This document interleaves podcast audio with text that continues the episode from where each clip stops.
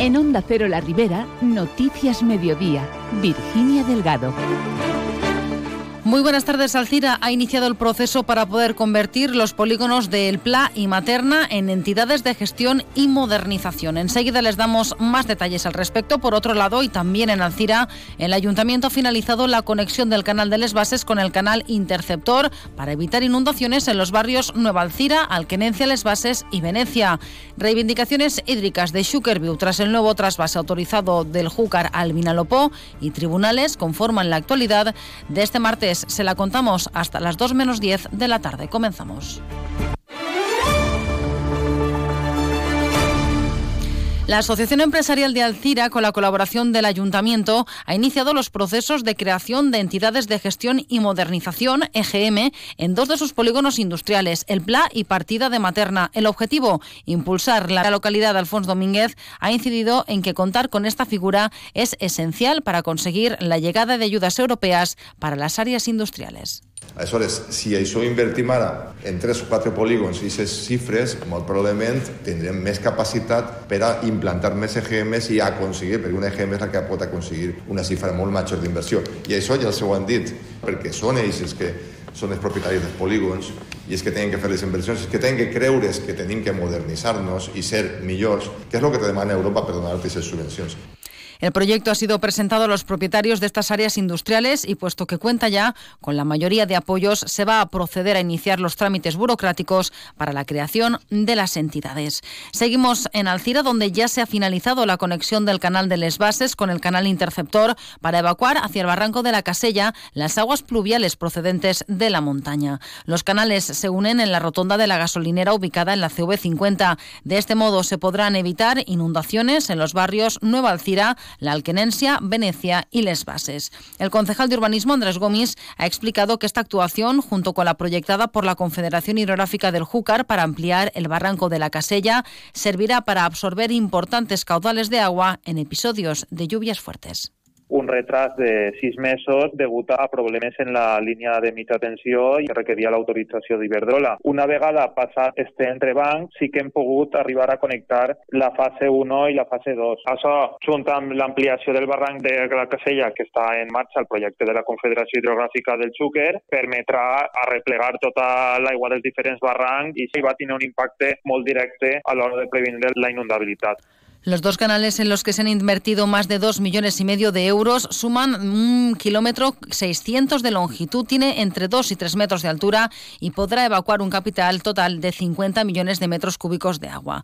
Y sin dejar al CIRA en clave política, el Partido Popular ha lamentado que el equipo de gobierno no haya apoyado su moción en la que se proponía seguir ampliando la red wifi gratuita para los ciudadanos de la ciudad, aprovechando los fondos europeos que financian este tipo de actuaciones. Para el PP es sorprendente que se vaya, se, vaya a votar en contra de esta iniciativa que todos los partidos políticos del actual gobierno llevaban en sus programas electorales. Además, consideran que no la han aprobado por venir del PP y aduciendo que las solicitudes para ampliar la cobertura wifi han sido rechazadas en varias ocasiones, por lo que se llevará a cabo con fondos propios. Desde el Partido Popular, Benjamín Ferrer considera que se está dejando pasar una oportunidad de modernización y ahorro económico al no aprovechar estos fondos europeos. Sorprendentment, l'actual equip de govern van votar en contra, quan en el 2018 el PSOE, des de l'equip de govern actual, recapaciten i porten endavant aquesta actuació i s'aprofiten dels fons europeus actuals i ajudes que n'hi ha per a desenvolupar-los. La moción del Partido Popular también proponía la mejorar las instalaciones existentes, puesto que consideran que su funcionamiento no es el adecuado. La Confederación Hidrográfica del Júcar ha autorizado un trasvase de 15,6 hectómetros cúbicos a través de la conducción Júcar-Vinalopó. La captación se realizará en la sud de la Marquesa, en Cullera, correspondiendo a aguas excedentarias y permitirá el envío de caudales a los usuarios agrícolas integrados en la Junta Central de Usuarios del Vinalopó Alacantí y al Consorcio de la Marina Baja. El caudal ecológico del tramo bajo del río Júcar se respetará en todo momento, ha dicho el ente hídrico, garantizando que no se produzcan afecciones medioambientales a ecosistemas asociados. Desde la Confederación inciden en que este trasvase no supone menoscabo en las garantías del resto de usuarios del sistema de explotación Júcar. Desde Sugarview, su portavoz, Paco Sanz, se opone rotundamente a este trasvase e incluso ha incidido en que recurrirán el convenio que lo respalda. I les necessitats, si és aigua eh, que s'envia al Vinalopó, podria servir per a incrementar els cabals ecològics del riu i per a millorar la situació de l'albufera. Per tant, des de Viu este tema estem estudiant-lo també per a poder recurrir-lo, tant el conveni com aquesta autorització, però eh, ens oposem eh, de manera completa i frontal.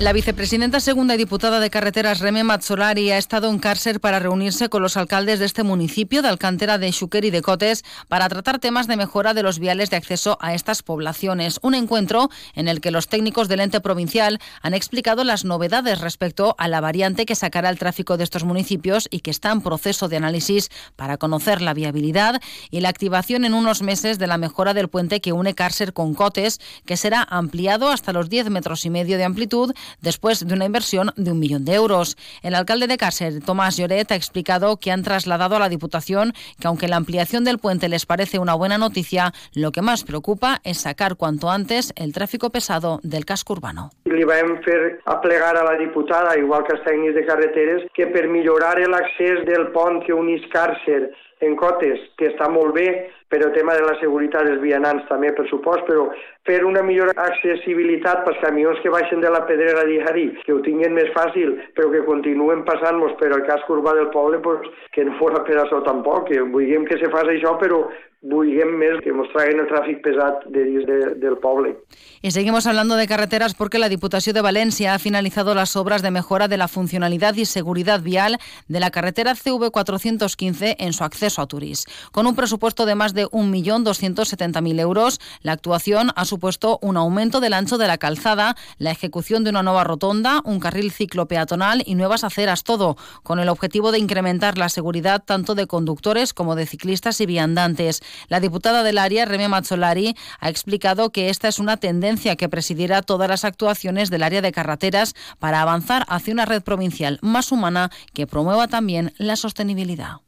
S'ha tingut en compte a tots els tipus d'usuaris que conviuen en la zona, des de vehicles motoritzats a bicicletes, vianants i patinets. Esta és una tendència que presidirà totes les accions de l'àrea de carreteres de la Diputació, amb l'objectiu d'avançar cap a una xarxa provincial més humana i sostenible, tant en els materials de construcció com en el foment d'avis saludables. También se ha ejecutado una rotonda sobre la intersección que existía entre esta carretera y la conexión con la CV50, a lo que hay que añadir las nuevas vías de servicio de acceso al polígono industrial para dar solución a los continuos atascos que se producían en horas punta o por mayor afluencia de vehículos industriales en este tramo. Y en página de tribunales, la Fiscalía de Valencia pide una pena total de algo más de 12 años de cárcel por varios delitos para un hombre acusado de maltratar a su pareja en Montserrat, amenazarla con matarla a ella, a su madre y a su hijo pequeño degollar al conejo que tenía ella como mascota, cocinarlo y dárselo a comer. Según el escrito de la Fiscalía, está acusado, está acusado como autor de cuatro delitos de maltrato en el marco de la violencia de género, un delito de lesiones en el mismo marco, un delito continuado de amenazas, otro contra la integridad moral, uno de maltrato habitual y otro contra los animales. Los hechos se sucedieron entre los años 2021 y 2022. Además de la pena de prisión, la Fiscalía solicita para el acusado que indemnice a la víctima con 420 euros en concepto de responsabilidad civil por las lesiones físicas causadas y 3.000 euros por el resto de hechos.